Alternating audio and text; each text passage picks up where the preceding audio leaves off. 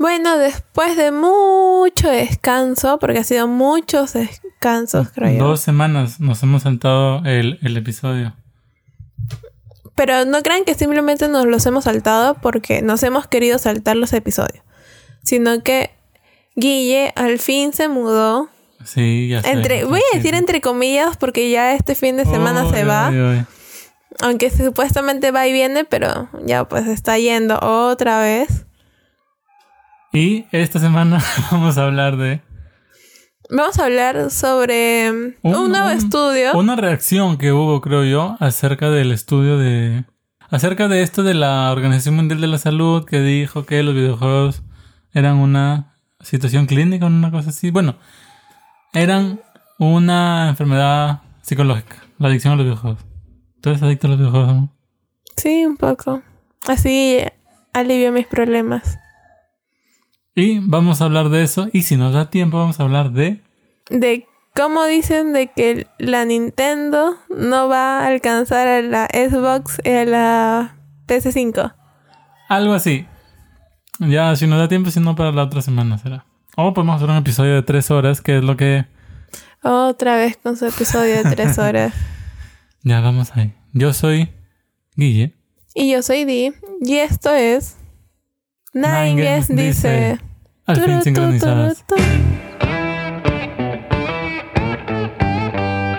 En la primera temporada hablábamos acerca de un pequeño estudio. Bueno, sí, en realidad es un pequeño estudio por el cual se había eh, convertido. No, era donde realmente se afirmaba de que existía la, la adicción a los videojuegos. Claro, y la OMS, y la Organización Mundial de la Salud, había salido a decir, sí, ¿saben qué? Siem- siempre sí. La adicción a los videojuegos va a ser considerado una enfermedad.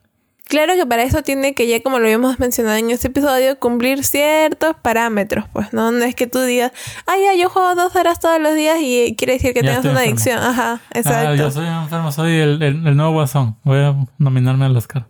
Bueno, no. Mm, ah, claro, habían ciertos parámetros, pero la historia un poquito así que, que se cuenta tras bambalinas as- acerca de cómo llegó esto a convertirse en un problema. En realidad es un problema para los no gamers. Porque, ah, bueno, ahorita que les explique me van a entender. Y cre- creo que Di me va a dar su opinión porque no, no es algo en lo que ella haya es- escuchado antes. Se supone que, como en muchas otras industrias, Di no me va a dejar mentir, estos grupos semi-radicales que se dedican profesionalmente a Uy, ya quejarse empezó, de ya todo, empezó, ya. ¿no? Eh, que se dedican profesionalmente a quejarse, que es un- ahora es un trabajo parece, quejarse. Pues resulta que habían salido y siempre sí habían querido atacar la industria de los videojuegos. Que porque, pues, siempre ah, los personajes de videojuegos son, pues, bien exagerados. ¿no? Pues son, son, son videojuegos. Las mujeres son bien voluptuosas, los hombres son bien musculosos, como yo. Y cuando tiene que... A ver, por ejemplo, el ejemplo que yo daba muy, muy seguido era que cuando un hombre era caballero, su armadura protegía todo el cuerpo, cuando una mujer era caballero, solamente le daban una especie de bikini de metal. Y que esto era una sexualización, que no sé qué, que querían que cambie. Y hubo todo un escándalo alrededor de esto. ¿Hasta ahí qué opinas? Bueno, ya, ya lo habíamos conversado, me parece, ya había dicho también que era una tontería, ¿no? Porque son videojuegos, o sea, todo el, todo el mundo ahora quiere cambiar todas las cosas y todo el mundo se queja de todas las cosas porque no tienen nada más que hacer. Es como que están buscando excusas simplemente para perder el tiempo. Ujú. No, porque no es necesario. Si no te gusta un videojuego que tenga tanta violencia, entonces compra uno que no tenga violencia, ¿no? Eso, Si, si no te gusta uno que tenga este chicas con poca ropa, entonces compra uno que tenga que Chicos, no tenga con poca ropa, por si no te gusta una chica. o, o- los o que simplemente donde no aparezcan ninguno de los dos, como Claro, el juego de como- los perritos Tetris, así. O Tetris, por jugar Tetris. Ya está. Listo. Se acabó. Claro, no, o sea, Punto. Evita lo que no te gusta y enfócate en lo que te gusta en vez de y estarte feliz. y listo, se Me acabó. sorprende que lo diga a ti. Ahora, esa fue la primera mitad del problema. Luego vino la respuesta de la industria gamer, que fue algo así como que, oye, ¿tú qué estás haciendo? Si yo cambio mis videojuegos, ¿los vas a comprar? Y la respuesta de los quejones fue no. Entonces, ¿para qué fastidias? Y la industria gamer le dijo, entonces, ¿sabes qué? Métete con tus propias cosas, ¿no? O sea, con lo que tú sí verdaderamente haces. ¿Para qué me vas a hacer cambiar lo que yo hago bien y me resulta para que tú no lo compres y yo termine fracasando? Y pues los ofendiditos, ¿no? Movieron por aquí un par de cosas, un par de cosas por allá. Es lo que se dice. Yo no trabajo en la Organización Mundial de la Salud. Y consiguieron que se transforme, pues, o sea, que se le dé catalogación de enfermedad a el nombre videojuegos. Obviamente la, a- la adicción a los videojuegos es considerada una enfermedad. La gente no lo entiende como que si juegas 16 horas de videojuegos al día eres un tienes un problema. La gente lo entiende como que los videojuegos son un problema. No, sí, es mucho, eso sí es cierto, porque hemos visto ya muchas veces donde, por ejemplo, ocurre am, estos chicos que hacen tiroteos en las escuelas y lo dicen, ah, no, "Ah, es que jugaba, videojuegos". ajá, no, o, cualquier otra, algo parecido, dice, ah, no, es que jugaba mucho los videojuegos, entonces, le, le, al, al final las cosas malas se las atribuyen a porque esa persona jugaba videojuegos. Eso fue lo que pasó. Y parte de lo que se dice, ¿no? O sea, fue como que, mira, si no vas a hacer las cosas como yo quiero, porque yo me ofendo por todo, entonces, ¿sabes qué? Te voy a catalogar como una enfermedad psicológica. Y punto. Por eso eh, fue que Hollywood hace sus películas estas que fracasan estrepitosamente, porque obviamente, ¿te imaginas el roche que sería que digan, ver películas es una enfermedad mental? No, o sea, Claro, no, o sea, obviamente, entonces para que no pase esto, Hollywood lo que hizo fue hacer pues Los Ángeles de Charlie, que nadie la ha visto, solo lo han visto creo los, los hombres de negro, que también nos quejamos en Los- episodios antes- anteriores. Ajá, los hombres políticamente correctos de negro, ¿no? Que probablemente la siguiente película se va a llamar Los hombres y mujeres de negro. Bueno, los hombres y mujeres y puntos medios de negro. Tuvo un, montón de películas así. Los, go- los Ghost Riders, ibas a decir, los, Los los. Ghostbusters. Ajá. Que también fue un fracaso. Y en realidad esa película es muy graciosa porque quien le salva la película es Chris Hemsworth. Un hombre. O sea, hacen, transforman a todos los personajes en, en- en mujeres para supuestamente hacer un peliculón. Y quienes terminan salvando la película es Chris Hemsworth. ¿Cómo les debe haber ardido? Y bueno, eso pasó con los videojuegos y por eso ahora los que jugamos somos unos enfermos. Pero en Estados Unidos, la Universidad de Oxford no se quedó de brazos cruzados. Obviamente, si, si todos tus universitarios están, ah, pasan de un día para otro a ser enfermos porque a la mayoría de ellos les gustan los videojuegos, tiene que haber una reacción, ¿no? Obvio, más vale, en realidad vale encontrarle la situación lógica al caso. Y ahora Di nos va a explicar un poquito de lo que, de lo que se descubrió en este estudio.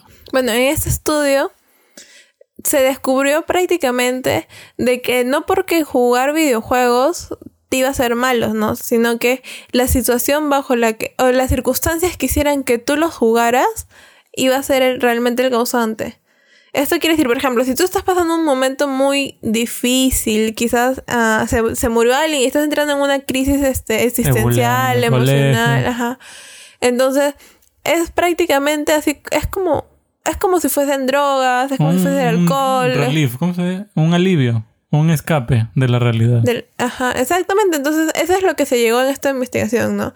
Que uno llega a una adicción, pero no porque tú simplemente, ah, ya voy a ir a jugar a esto, no, no, sino porque tú tienes quizás un problema, un, una crisis de algo y estás como que buscando protegerte, vas y en los eso, ¿no? te dan pues tranquilidad. Que te- tranquilamente te para mucha del- gente no solamente es videojuegos, o sea, es como ya había mencionado, las drogas, el alcohol, salidas, qué sé yo, o sea, cada quien tiene su, su Su, forma. su forma de matar sus pulgas. Ajá.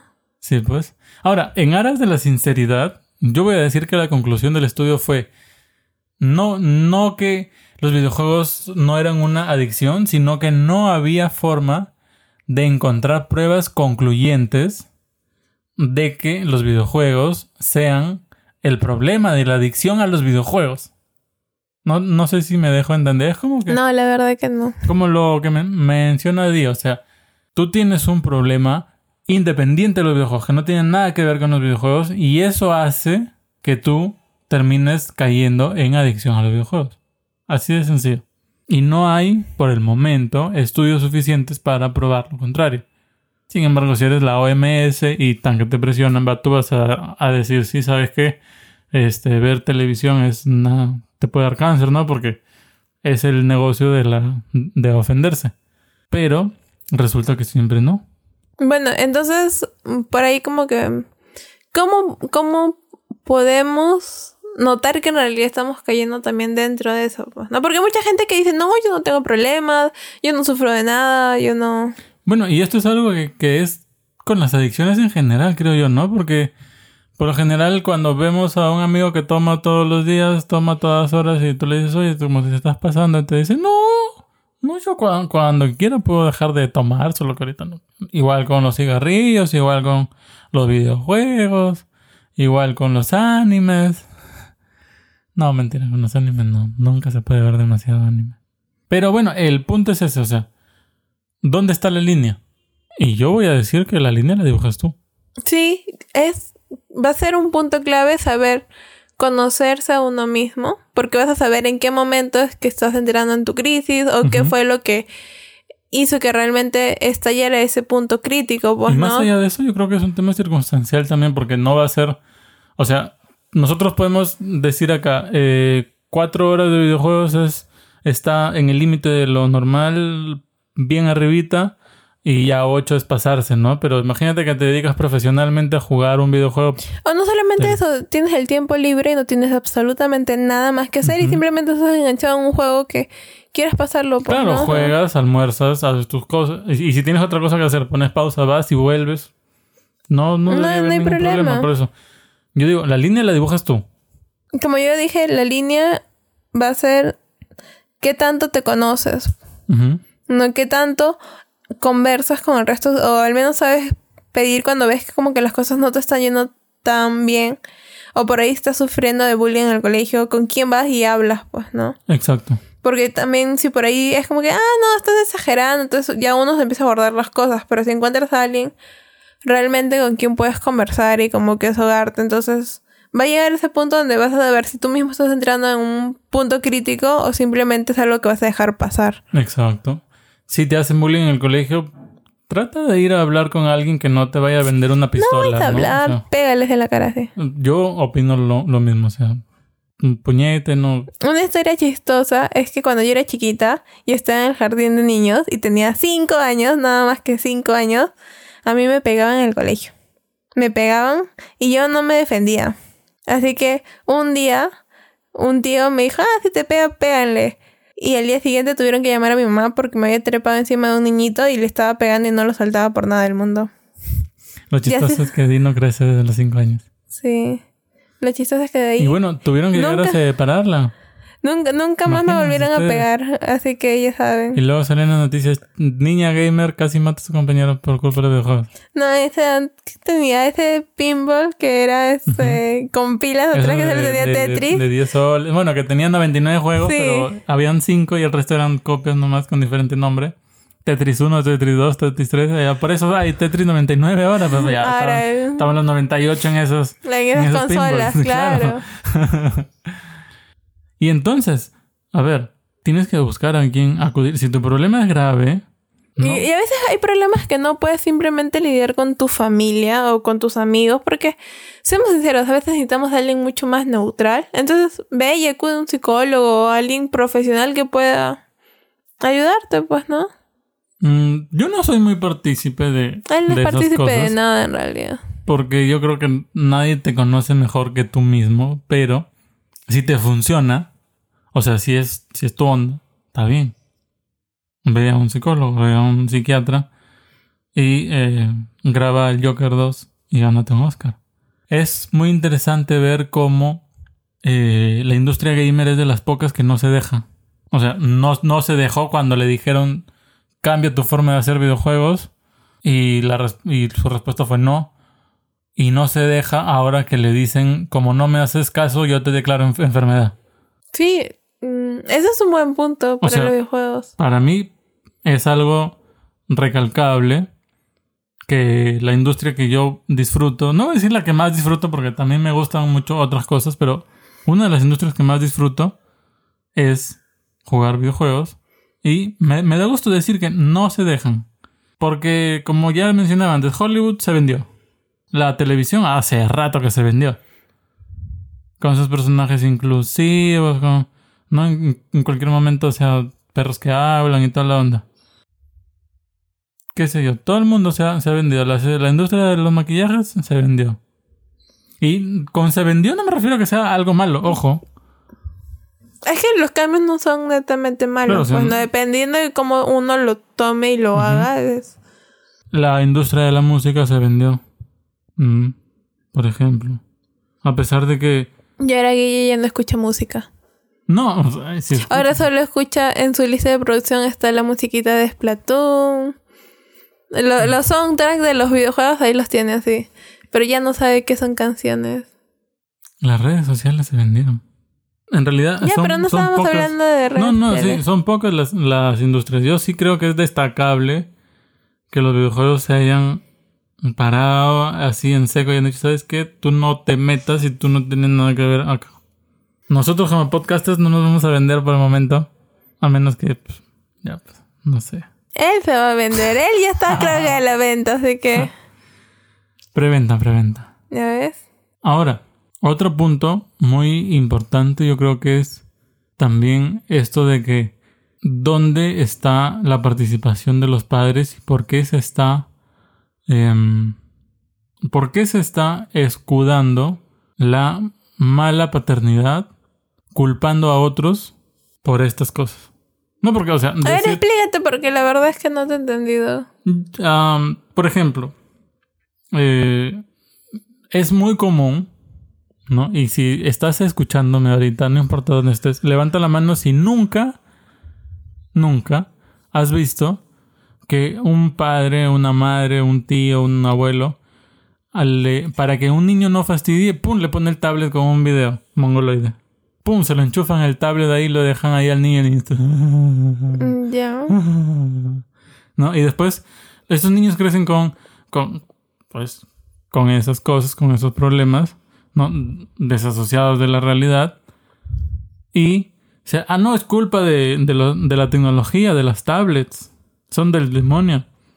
¿No? Estos videos son, o sea, yo creo que igual, ¿no? Para que no fastidie, eventualmente, ¡fum! le van a enchufar un videojuego. Y por ahí le enchufan un videojuego que no es para su edad. Y luego, ¡pum! es culpa del videojuego. O sea, estamos excusando paternidad irresponsable con. eh, con, con factores externos. Bueno, esas cosas también hemos, ya hemos hablado en los episodios anteriores y hemos quedado que todo, todo videojuego, al menos mientras que sean niños, siempre tiene que ser bajo supervisión. Y no es muy complicado porque los juegos tienen ahí su esto de para las edades, Es- su clasificación, ajá, entonces no, no, la gente no debería complicarse tanto, pues, ¿no? No deberían complicarse. Exacto, creo que esa, esa va a ser la, la frase, el, el título de este podcast. La gente no debería complicarse tanto. Punto. ¿Qué, qué más podemos decir al respecto? ¿Qué más? Mm, Otro, otro de las cosas del estudio. eh, no se dice, por ejemplo, porque no hay cuántas horas tienes que jugar para ser adicto, no, no ser adicto. Pero lo que sí se dice es de que en adolescentes se tiende a agravar el problema por eh, un tema de inestabilidad emocional. Que esto es algo que ya se veía venir porque obviamente los adolescentes han sido emocionalmente inestables desde mucho antes de que existan los videojuegos. toda la vida. Siempre los problemas son los adolescentes. Entonces, enchufarle la inestabilidad emocional adolescente a los videojuegos también es un poquito jalado de los pelos. Sí. Pero ya es que es como que están en esa etapa, ser adolescente es como que estar en esa etapa donde no sabes si ya eres niño, o sea, si sigues siendo un niño o si ya simplemente eres adulto y entras en conflicto con uno, con, con uno mismo, pues, ¿no?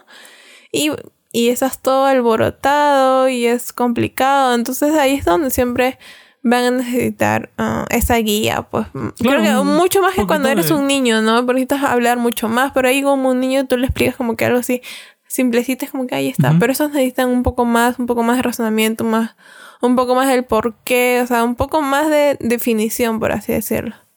No solo eso, sino que cuando eres niño es como que por ahí la gente tiende a, a tratarte un poquito mejor. Porque ya cuando te ven que vas creciendo es como que ya importas menos, ¿no? Ya tienes que ser un poquito más independiente. Es por que esa razón que creo que los adultos en Navidad suelen recibir menos regalos que los niños. Ajá. A menos que seas yo, porque ya todos saben que yo soy diferente y yo recibo muchos regalos en Navidad. De los que ni, siqui- ni siquiera se acuerda. No me acuerdo, pero sé que los recibo. Ahora, ¿qué más dice este estudio? Yo creo que cosas bastante lógicas, como por ejemplo que es más sencillo tratar una adicción a los videojuegos. O sea, el, el tratamiento no me vas a decir que es igual internar a un paciente por adicción a los videojuegos que internar a un paciente por adicción a las drogas. Bueno, tienen, No, o sea, pero sus no. etapas son las mismas, ¿no? El tiempo de... de, de, sí, ¿Cómo es? De... De... Abstinencia. No, pero cuando te desintoxicas, ahí está. Mm, ¿Ya? Claro, pero o sea, pon- ponerlos en el mismo nivel, en la misma magnitud, no es sensato tampoco. Bueno, pero en realidad va a depender de qué tan compenetraste. ¿Cómo así? Claro, porque si ya tienes una adicción donde tú no salías de tu habitación por días, ni ibas al baño y hacías todo ahí y, y todas las cosas, o sea, Qué asco. entonces, ya pues, ¿no? Ahí yo me imagino que va a ser gravísimo sacarte eso, que es como una adicción por, no sé, por, por, por drogas así sumamente fuerte. Va a ser dependiendo al grado.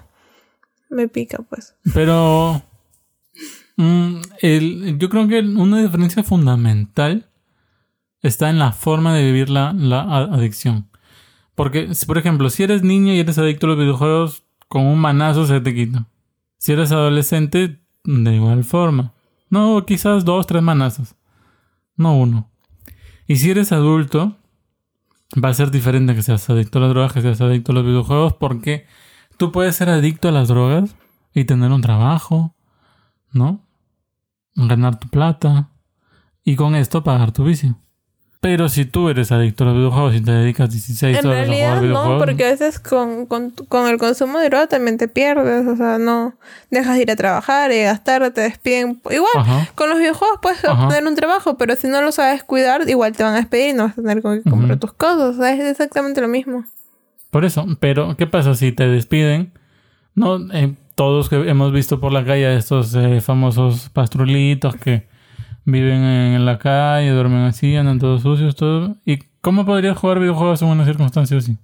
No, pero la gente que es totalmente adicta se queda en su casa. Es más, eh, a veces ni, ni, ni pagan. ¿A cuándo empiezan a racionar? Cuando dejaron de pagar la luz y Por les eso. cortan la luz. Por y... eso, exactamente. A, a eso me, me refiero. O sea, tiene Y es más, lí- todavía a límites veces más, se más quedan hasta- no, eh, todavía se suelen quedar en casa de sus padres y no tienen responsabilidades. Bueno, si se quedan en casa de los padres, eh, con 10 manazos se les quita, ¿no? O sea, yo creo que para mí es diferente. No es uy, radicalmente diferente, pero yo creo que es un proceso distinto, un poco más manejable. Un poco bastante más manejable. ¿Qué es lo que deberíamos hacer bajo estas circunstancias? Para no caer en esa... Autorregularte. Mm, yo creo que mientras tengas amigos y converses con ellos, todo chévere. No, porque por ahí como que te, te demanda el suficiente tiempo. Obviamente me refiero a, a aparte de estudiar si estudias o de trabajar si trabajas. Salir con tus amigos así sea una vez a la semana es como que es un relief. Sí, debe ser... Yo creo que la comunicación va a ser un factor esencial. Y la matemática. También, siempre la matemática para aliviar nuestros problemas, para despejar nuestro- nuestras variables. Pero sí, eh, es algo bastante importante que mantengamos una buena comunicación, ya sea con nuestros padres, con nuestros amigos, con quien sea en realidad, pues, ¿no? Claro. Claro, con, con quien en realidad nosotros nos, nos sintamos más confiados. Y ver también, ver si, si, si nuestro entorno está cambiando porque jugamos videojuegos, pero no porque digamos que alguien diga, ah, ya este juego de videojuegos es un rarito, no, sino que porque tú te das cuenta de que estás descuidando tu resto de vida por jugar, entonces ahí recién. Claro. Ahora, siempre y cuando no, no te hagas daño. No como dice, y no dejes de comer, no dejes de ir al baño, no, no, ya ustedes me entienden, no nos vamos a, no vamos a jugar acá a los inocentes tampoco, pues no, o sea, la línea es bastante simple. ¿Tú eres adicto a los videojuegos, no? No. Confiésate. No. Ahora es tu momento de salir al fresco. No, porque me la paso todo el... O sea, tengo miles de cosas para... En los que pensar y no me refugio simplemente en los videojuegos. Es más, ni siquiera tengo tiempo para jugar. A miles de cosas, tres. No te voy a decir las tres. bueno, e- ese es el, el, el concepto de mil actual. ¿Por qué a la gente le gusta así? Bueno, ya. No, este es podcast de videojuegos, ¿cierto? Ahora, vamos a la segunda parte porque yo creo que ya quedó claro, no hay suficiente evidencia que demuestre que la adicción a los videojuegos sea una situación clínica y patológica y enfermiza, ni que los videojuegos se les pueda culpar de nada, sino que al contrario, a los factores externos se les puede culpar de la adicción a los videojuegos, no a la adicción a los videojuegos se le puede culpar de los factores externos. El CEO de Xbox, bueno, ya vamos a pasar a la siguiente parte, no, no crean que el CEO de Xbox ha dicho algo sobre la adicción a los videojuegos. El CEO de Xbox dijo que en la siguiente generación de consolas, o sea, estamos hablando de Play 5, Xbox eh, Serie X y la sucesora de Nintendo Switch o Nintendo Switch Pro que aún estaría Yo pensé Verde. que ibas a decir Xbox 680. ¿Por qué? Porque es el doble de 360. Ah, no, es... 720. Ya ves, encima sumó mal. Uy, ya, fuera. Voy a terminar de grabar el episodio solito. Yeah, al fin se me hizo una. Dijo que en esta siguiente generación de consolas, como que, que son las que ya mencionaba,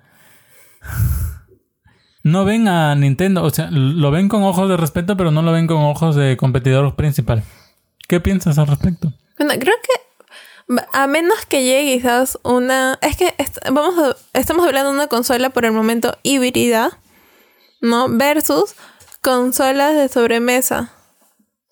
Entonces, claro, la, la Switch no llega a, a tener el mismo potencial que Por una eso, Play. ¿no? Por eso yo decía, o una Switch Pro o una sucesora de la Switch.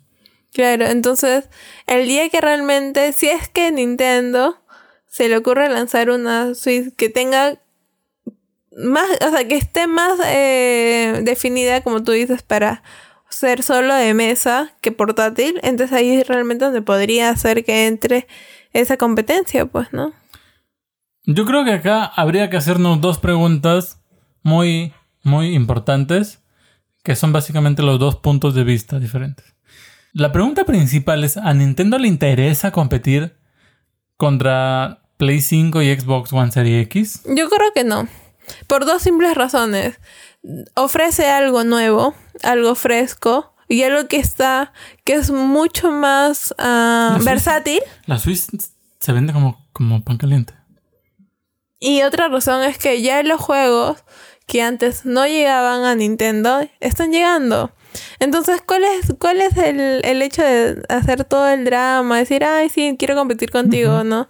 Cuando en realidad la rompen ventas es sumamente diferente y tiene todo lo que los demás podrían hacer. Claro que no quizás en la calidad de las imágenes y todo eso, pero en sí los juegos y todo lo demás lo, lo tienen, ¿no? O sea.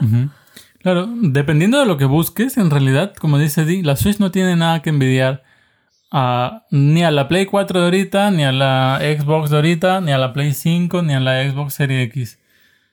Lo único, la resolución, se, se diría, ¿no? Pero en realidad, con lo chiquita que es la, la pantalla de la Switch, la resolución debería ser el menor de los problemas. ni siquiera debería ser un... Ahora, la otra pregunta es, ¿les conviene a, a Xbox Series X, 10Z, qué sé yo, y Play 5 que Nintendo no se meta en su mercado? Yo creo que sí. Yo creo que en realidad, si todos van por un mismo camino, no se van a olvidar. Es que el mercado está muy dividido. La gente no solamente quiere quedarse en sus casas jugando bajo una consola, pues no. Entonces, si vamos a tener todo- todas las compañías que producen videojuegos, que producen consolas, yo no sé, todas para un mismo lado, tirando todas para un mismo lado. ¿No? ¿Qué va a pasar con todo el otro sector del mercado? Que quizás como se ha visto son mayoría. Entonces, mm, yo creo que no, porque es una mayor competencia dentro de un mercado más chiquito, entonces... Otra cosa que dijo el CEO de Xbox es que ellos ven como competencia actual, o sea, como principal competencia a Amazon y a Google con su Google Stadia. Yo creo que está muy verde como para decir que Google Stadia podría siquiera competir con con Bueno, la 3DS. quizás, pero es que quizás ahorita, ya ahorita está verde porque recién se está formando, pero a la larga, sí, a la larga, en un plazo mayor po- podría ser que sea su un, un buen rival. Mm, para el mercado de Estados Unidos, Reino Porque, Unido. mira, pero, claro, pero es que sabemos que, que al menos para lo que es Latinoamérica, no para lo que no es este eh, Amer- América del Norte, viene siempre a ser como que después. Claro, no, las competencias somos- inician ahí. Todo inicia ahí, porque hemos visto el caso de lo que ha sido Netflix y el lanzamiento de Disney Plus. No, Disney Plus prácticamente se ha traído abajo Netflix. Bueno, no se trae abajo, pero le ha costado un montón de plata. O sea, ha perdido cuántos suscriptores, creo, como 3 millones, creo, en una semana. Ah, más o menos. Fue, fue fuertísimo. Fue Y en realidad el mercado de, de Disney Plus sigue creciendo. Entonces, Y ahí eso que se dan el lujo de decir, ¿saben qué? La- Latinoamérica, ustedes no nos no. Ay, importan. no han dicho eso, han dicho que van a venir. bueno, yo entro a Disney Plus, Latinoamérica, y ¿saben qué? Por el momento, pff, pasa nada con ustedes. Han dicho que todavía están desarrollando esto. No, ya, ya ya. están desarrollando la plataforma. Si ya funciona en otro sitio, puede funcionar acá. Solo que no les importamos porque, admitámoslo, no somos, Ya, ese un, no era el tema. no somos un, un negocio rentable. Pero esta misma li- limitación de Disney Plus es la limitación que sufre Google Stadia. Claro, es por el momento, pero en realidad, como hemos visto, así como Disney Plus ya viene ganando territorio y, o sea, y de una manera fuerte contra Netflix, es lo mismo lo que está, está pasando con Google Stadia, con... Yo, yo creo que ahí sí tienes razón. El momento, o sea, ahorita no, pero el momento en el que despegue Stadia va a ir con fuerza. Pero tú crees que Stadia y Nintendo sean incompatibles? O sea, me refiero en el aspecto de que si tienes uno ya no vas a querer el otro o que Que tenga los dos. o que si tienes, no, no necesariamente, sino que si tienes una Switch y supongamos tengas que. Y, y- y sale una, un- la siguiente Switch y puedes cambiar o a la nueva Switch o a Google Stadia, tengas que decidir entre esos dos. Mm, no, yo creo que en realidad, bueno, es que vamos a tener también que ver qué tanta, tanta, tanta similitud hay entre los dos. Porque a nadie les gusta estar pagando do- doble por un servicio, pues no. Por eso, por, por eso yo Por el decía, o mismo, sea, se- o sea, por el mismo servicio. Pero si son dos cosas que tienen como que sus diferencias marcadas, entonces a la larga sí, son, si son montos no tan altos, así como vino haciendo la queja de esta suscripción para el Pokémon Home, que era una suscripción sumamente alta y que la gente no quería. que no- ujú. Ya. Entonces, si no son, son suscripciones así como el Spotify, que no es un, un monto tan alto este mensual, yo creo que no habría por qué Bueno, yo creo que hacer tanto hablar- drama, pues, ¿no? Ya que mencionaste el Pokémon Home, po- podrían haberlo dado gratis a los suscriptores de Nintendo Switch Online, ¿no? Sí. O haber dado un precio especial a los suscriptores de Nintendo Switch Online para promover que la gente se suscriba si es lo que tanto buscan. Porque, o sea, se, se pasaron un par de pueblos ahí. Te, te dan el Pokémon Bank para Nintendo Switch y te lo quieren vender a, a, a precio pues de renovación. Ah, a precio de minorista. Claro, no, o sea. Y encima se supone que ya estás pagando tu, tu, tu suscripción de Nintendo Switch Online. Deberían haberte dicho, ¿sabes qué? Si, te, si estás pagando tu suscripción, te lo damos gratis o te lo damos al 50%. Claro, ya debería haber para, estado como para ahí. promover, ¿no? Porque si lo que buscan ellos es que se suscriba la gente, ¿Me De esa forma no, no, lo- No lo van a lograr, sí. Al contrario, por ejemplo, Di y yo todavía no nos suscribimos porque estamos pensando si de verdad va a valer la pena. Eh, porque no, no. No, No estamos para gastos ahorita además. No, y no, no ofrece nada revol- revolucionario. O sea, no es algo como que, uy, qué bruto, sí, qué chévere. Lo necesito urgente. No es como Diablo 4, por ejemplo, que ya quisiéramos que llegue. O Over, Overwatch 2. Ahora, volviendo a esto, la siguiente generación de consolas, ¿hacia dónde apunta? Esa es una muy buena pregunta en realidad. Supuestamente, los grandes analistas de mercado y toda la vaina decían que el 2020 era el año de la realidad virtual. Y sin embargo, aún no hemos visto exponentes así, realmente que uno diga, uy, sí, este se va a comer todo el mercado de realidad virtual. Tenemos a Oculus, tenemos a este, HTC Vive, tenemos un par de competidores, pero no son wow, qué tal competidores. ¿Cuál crees tú que va a ser lo que defina que ya iniciamos en esa era de realidad virtual? Yo creo que va a ser el tema de un juego que sea espectacular. Bueno, pero ya dentro, aunque no es de una manera quizás muy notoria, ya hemos podido ver que de cierta forma sí se está queriendo entrar a lo que es el mundo de la realidad virtual, claro, pues, hasta ¿no? Nintendo lo ha hecho con la Switch, con su, Claro, con su- lo- con su el, cartoncito. con Nintendo Labo. Ajá. Pero hay estos juegos, pues, de cortar cositas así y moverte así. To- todavía no es, por ejemplo, yo digo, un, un Diablo 4 de realidad virtual, pff, la rompe, ¿no? O un Creo que está esperando uh, que... Así, o, o un, o un Fortnite, realidad virtual, la rompe. Yo creo que se necesita un juego rompedor para que realmente. Yo creo que en, realidad en virtual. realidad hay que esperar un poquito más porque recién se está desarrollando ese mercado. Está Ajá. muy, muy así, Ajá. nuevito, ¿no? Que no tiene ni un rasguño. Está así muy... Así como tus los limones que has plantado, así recién brotando, que se toman su tiempo y que todavía no salen por la tierrita, ya, igualito. Yo también creo eso. Muchos dicen que ya es una industria madura, pero yo no lo veo tan, tan como para que este sea el año de la realidad virtual. Yo diría alrededor del 2022. Bueno, es... No es una fecha que esté tan lejos tampoco. Hemos No, visto no, que el no, tiempo últimamente se pasa como loco, pero... No es una fecha que esté tan lejos, pero yo no creo que este sea el año de la realidad virtual. Espero que lo sea, porque yo sí creo que va a cambiar muchas cosas eh, sobre la industria de videojuegos. Hay otros, más arriesgados, que dicen que los videojuegos de inmersión van a, a triunfar antes incluso que la realidad virtual.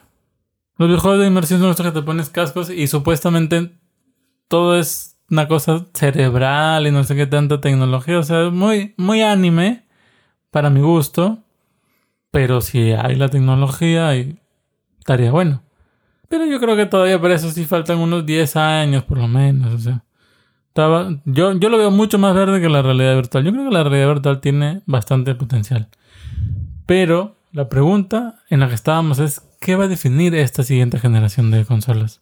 Yo no creo que sea la realidad virtual. ¿Tú crees que sea la realidad virtual? No, yo tampoco. Porque si no, si, si fuera a ser la realidad virtual, ya hubieran anunciado sus programas de realidad virtual junto con, ¿no? O, o en realidad, cuando, cuando en la industria se quiere anunciar algo y quieren probar si es que podría funcionar o no, lo que las empresas hacen es Filtra. Filtraciones, ¿no? Claro, ya to- todos sabemos que estas filtraciones cuando son ciertas son a propósito. No nos engañemos. No nos hagamos los giles. Cuando las filtraciones son ciertas, son a propósito. Porque a estas grandes industrias no se les escapa una foto. Si ellos quisieran, ya habrían filtraciones de realidad virtual. Como para tantear el mercado, ¿no? Decir, Para ver qué es lo que si ¿Qué es lo que realmente la gente dice? pego, ¿no? Pues. Así que yo no creo que vaya a ser el mercado de la realidad virtual. el, el salto de resolución, ¿tú crees que sea suficiente como para decir, uy, qué bruto, que vale la No, pena? pero la por alguna paciencia"? razón la gente se emociona Se con eso. aloca, No, sé ¿no? por qué, pero es como que. Voy a poder jugar en 4K, en 8K, 120, 240 FPS, 500 FPS. Tienen un televisor 1080 y quieren jugar a 8K, o sea. Está... Bueno, yo lo entiendo, ¿no? Porque son, son números espectaculares, o sea que, que uno no, no se hubiera imaginado hace siquiera apenas un par de años. Jamás, jamás uno hubiera podido pensar, ¿sabes qué? Voy a poder jugar en 4K, voy a poder jugar en 8K. Toda esta vaina es de locos. De locos, ¿eh? Pero yo no creo que vaya a ser el factor que defina la industria. Yo tampoco. Pero. ¿Qué es lo que han anunciado? O sea, ¿por qué tanto se espera estas consolas también? Yo lo que creo es que más que estas consolas son aquellos juegos que aún no han llegado a otras. Yo también creo, los, los exclusivos, que se les dice. Yo también creo que los juegos juegan un papel mucho más importante que las especificaciones. Algo que poco se ha tomado en cuenta y que va de la mano con los juegos, y que porque es algo que Nintendo ya ha de- demostrado que va muy, muy de la mano con los juegos, son los controles de la próxima generación. Ah, eso sí, definitivamente tienen que ser cómodos. Como, no solo cómodos, sino que cada vez más funcionan. O sea, Cómodos, más funciones. ya, ya vimos que han empezado Las formas, porque Ah, ajá. también cuando se lucen feos como que nadie los quiere. Ya vimos que otras empresas han empezado a adoptar esta famosa vibración en HD. Este. Aunque yo no entiendo cuál es la emoción por la vibración HD. Ah, porque se llama HD. Ya en cualquier momento sale la vibración 4K. Pero sí, pues, o sea, y dependiendo de las funciones que tengan los controles, también va a expandir el potencial de los juegos.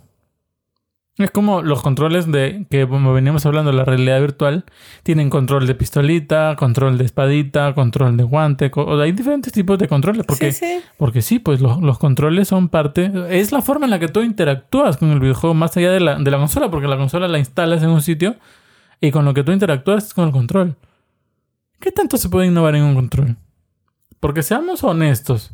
El Pro Control, el control de la Play 4 de ahorita y el control de la Xbox no son muy diferentes. No, pues. Tenemos dos controles análogos, tenemos botones de dirección, botones de letras, los ZL, ZR y los L y los R. Ordenados de diferente forma o en, en diferente cuerpito, pero en Pero el fondo prácticamente es lo mismo. prácticamente lo, lo mismo, ¿no? Play 4 tiene ese sensor este, táctil en la, en, encimita que nadie usa en su vida. Y tiene esa luz azul grandota que supuestamente era para, para que lo pueda captar la cámara de la Play 4, pero que tampoco nadie usa. Eh, Xbox se ha invertido mucho en controles premium. Ha gastado mucho tiempo. Y Nintendo lanzó su Pro Control, que es un tremendo control con una batería impresionante. Miren, yo lo he traído desde hace como 15 días que no lo cargo. Y tiene ba- sí, batería sí. todavía, o sea. Es una bestia de batería este control. Y el, el- el de Play 4 no, no me dura un día. Sí, eso es cierto. Cada vez que estamos acá hay que Hay cargarlo. que cargarlo, o sea. Creo que Es- está pidiendo cambio también ya. Es una bestia. Es una bestia el Pro Control de Nintendo Switch. Pero de ahí no hicieron nada más. Tenemos Joy-Cons y Pro Control de forma oficial. Lo bueno que ha hecho Nintendo es dejar que terceros hagan controles. Hem- Hemos visto controles bien radicales como ese de bolita. De la bolita. Y hemos visto controles bien chéveres también como ese Pro Control de Diamond X Máquina que se Mm, acopla como Joy-Con. Hemos visto cosas bien Sí, chéveres. sí, Yo creo que bonito. los, los controles van a ser un, un buen factor determinante. ¿Tú qué piensas? Yo creo que sí, porque la gente busca nuevas cosas, busca comodidad también. Por ejemplo, ¿cuánto hemos sufrido con los Joy-Con cuando pasamos varias horas de juego? Pues no, luego estoy, ay, se me adormeció la mano, que me duele acá, que me duele el otro. No, eso también es un factor para la gente que no solamente juega un día al mes. Eso es importante. Porque, ¿y cuánto va a ser la duración de uso? Porque no solo, ya, ya hemos hablado de su forma, ¿no? Pero, por ejemplo, lo del problema de los joysticks que tuvo Nintendo. Ese también es un, ese es un punto Claro, muy importante. Aunque ya ahora me parece que no los están fabricando de esa forma. O sea, al- algunos dicen que ya lo arreglaron, o sea, que ya lo mejoraron, no que lo han arreglado porque todavía pues se supone que tenemos que esperar medio año para poder ver los resultados, ¿no? Pero se, dice- se supone que ya lo mejoraron. Tanto así que, como tú me, me comentabas el otro día, parece que están rematando los Joy-Cons estos que podríamos llamar de primera generación. Claro, porque son ¿No? los que se malogran. Pues. Ajá. Parece que los están rematando porque ya deberían em- empezar a estar recibiendo los Joy-Cons de segunda generación. No sabemos exactamente si será cierto, no les vamos a decir nosotros sí saben que bota tu Joy-Cons compra nueva porque Porque no lo sabemos. Eso, eso es la verdad. es lo, lo que se especula, se dice que ya no, ya, ya no falla. Algunos dicen que son lo mismo, otros dicen que no son lo mismo. Nosotros no somos técnicos. En cuanto haya información oficial, se lo vamos a decir. Que siempre se lo decimos. Siempre se los comunicamos tarde, pero se los decimos. Pero por el momento, entre, entre renovar tus Joy-Cons o comprar un Pro Control, yo les diría vayan por el Pro Control, sin duda. Sí, yo también. Si tienen la oportunidad. Y eh, bueno, yo ahorita que ya estoy establecido en un sitio, voy a estar jugando más en dock, así que le voy a estar dando más uso al Pro Control. Mm, bueno, eso, yo creo que los controles van a ser... Un factor primordial. al menos los juegos y los controles van a ser mejor factor. ¿Qué resolución? Sí, yo creo eso. ¿Qué más? Se dice, se dice que Play 5 va a anunciar una forma, o sea, que Play 5 va a venir con una forma de jugar que es como lo que había en Play 4, pero un poquito mejor. De poder jugar, por ejemplo, hacer un mi- mirror, mirror link, creo que se llama, cuando puedes jugar en tu teléfono lo que se ve en la, en la tele, ¿Ya? o al revés. A veces mandas del teléfono a la tele, a veces mandas de la tele al teléfono o a tu tablet. No, la verdad. Ya, que bueno, no. creo que se llama Mirror Link. O duplicado de pantalla en español. Supuestamente Play 5 te va a ofrecer esto. O sea, es como que dejas tu consola enchufada ¿Ya? y puedes hacer una especie de Stadia, entre comillas, con cualquier di- di- dispositivo. Dispositivo. Mientras tu Play 5 esté prendido, es como que va a estar ha- haciendo de servidor. ¿Ya? Xbox ya Así anunció. como el Chromecast. Claro, que es lo que hace Google con el Chromecast. ¿no? Xbox ya, ya tiene este servicio. Mm, Xbox ya tiene este servicio. Que eh, es lo que hace Stadia y es lo que hace eh, Amazon con Azure. Supuestamente es un nuevo competidor y toda la onda. bla, bla, bla. Bueno, siempre tenemos nuevos competidores. Nintendo todavía no se mete en esto. Yo creo porque Nintendo es un poquito, no más chapado a la antigua, sino que le gusta probar formas nuevas. No es como que ve- ya lo hace Sony, lo hace Microsoft, lo hace Google, lo hace todo el mundo. ¿Para qué voy a hacer lo mismo? ¿no? O sea, yo no quiero... No, no- Claro. no, quiero ese público. Por eso está, es- él está abarcando el otro lado. Ajá. Podría ser que eventualmente saque algo parecido. Pero yo creo que no lo va a hacer. Porque Nintendo lo que ha hecho es lanzar. O bueno, ir lanzando de a pocos juegos de sus grandes franquicias para teléfonos móviles. Y con eso con eso mato lo de los Y la gente está portables. bastante contento, así con, Bastante, con. Mario Kart, que fue el último lanzamiento. Que ni siquiera fue un oh, wow, qué juego, pero la gente estuvo contenta. Sí, A pues. mí no, no me gustó particularmente, pero sí sé que tuvo muy buena recepción. Pokémon Go sigue siendo uno de los juegos más rentables de la. No de la eShop, sino de la Apple Store. O sea, es impresionante la cantidad de dinero que hace el Pokémon Go. Ya con toda esa plata deberían darnos el Pokémon Home gratis. Claro. Mm, ¿Qué otro factor podría ser de- determinante? ¿Tú crees que esto de, de el Stadia local por, por Stadia, o sea, de poder jugar tu juego en Ajá. todos lados, sea algo determinante ahora que todo el mundo lo hace? Yo creo que no. Yo tampoco creo, creo que no. ¿Qué otro factor podría ser? Las, las cámaras No, tampoco. bueno, en realidad o sea- no se usan mucho. no son muy usadas, son para juegos eh, específicos. Me gustaría que tú que nos estás escuchando nos dejes en comentarios Lo que opinas, ¿qué es lo que- ¿cuál sería el factor determinante para... para ti, quizás, ¿no? ajá. O sea, ¿sabes qué? Yo compraría la consola que me ofrezca esto. Claro, para ver, saber cuál es la opinión de los demás, pues, Claro, ¿no? claro. No, o sea, porque no todos necesitamos lo mismo. Y quizás nosotros podemos decir, no, esto no es relevante, pero para otras personas sí, sí lo sea. No creo que debamos extender mucho más el, el- el episodio. Ya se hizo bastante larguito. ¿Algo más que quieras agregar? Mm, no. Vamos al... Outro. Tro, tro, tro. Bueno, ya hemos acordado que los videojuegos simplemente no se dejan y no dicen nosotros somos malos para, para los niños, adolescentes, adultos, para todo lo que quieran, sino que han quedado... En el, tienen un buen punto de vista de, de ver las cosas, ¿no? Han podido defenderse muy bien con el tema. De que, en explicando de que no, no, no son ellos lo que determinan, sino son las circunstancias lo que determinan si es que realmente se convierten en algo malo o no. Yo lo veo como que parte de la sociedad le dice a los videojuegos, ¿sabes qué? Vi- videojuego, tú malogras a, a la gente. Y los videojuegos le han respondido, ¿sabes qué? No, tú los malogras y me los mandas. Más o menos así yo lo veo. Sí, es prácticamente eso. ¿Qué más? Y por el otro lado tenemos la competencia de, de la Xbox con la Play 5 y Nintendo. La nueva generación de consola, en realidad, yo creo que Nintendo va a seguir siendo tan buen competidor ahorita como con la siguiente generación. Yo también creo lo mismo. Creo que no, no se va a preocupar por abarcar todo el mercado, sino por lo que ya le está funcionando, pues, ¿no? Porque no le va mal. Para nada. Vende, como, vende juegos como churros todos los meses. Se lleva en diferentes países el juego más vendido de la semana, el juego más vendido del mes, el juego más vendido del año. O sea, increíble. Incluso hemos visto que se ha, eh, que se ha llevado premios de los Game Awards. Que tiene este, los juegos mejor calificados de la década, que es un episodio que ya vimos. Vayan a revisarlo. Sido hace como 20 días, creo, porque nos hemos descuidado un poquito. Entonces, es como que, ¿sabes qué? Si Nintendo va a hacer la transición, no la va a hacer a, a lo loco ni a la desesperada. Va a ir poco a poco con lo que le funcione. Y bueno, eso sería todo por este episodio. Ya saben, síguenos en todas nuestras redes sociales. Que son Pinterest e Instagram. Y el Facebook que no lo voy a decir. Que aún no saben. desconectados, sí. Suscríbanse a este podcast.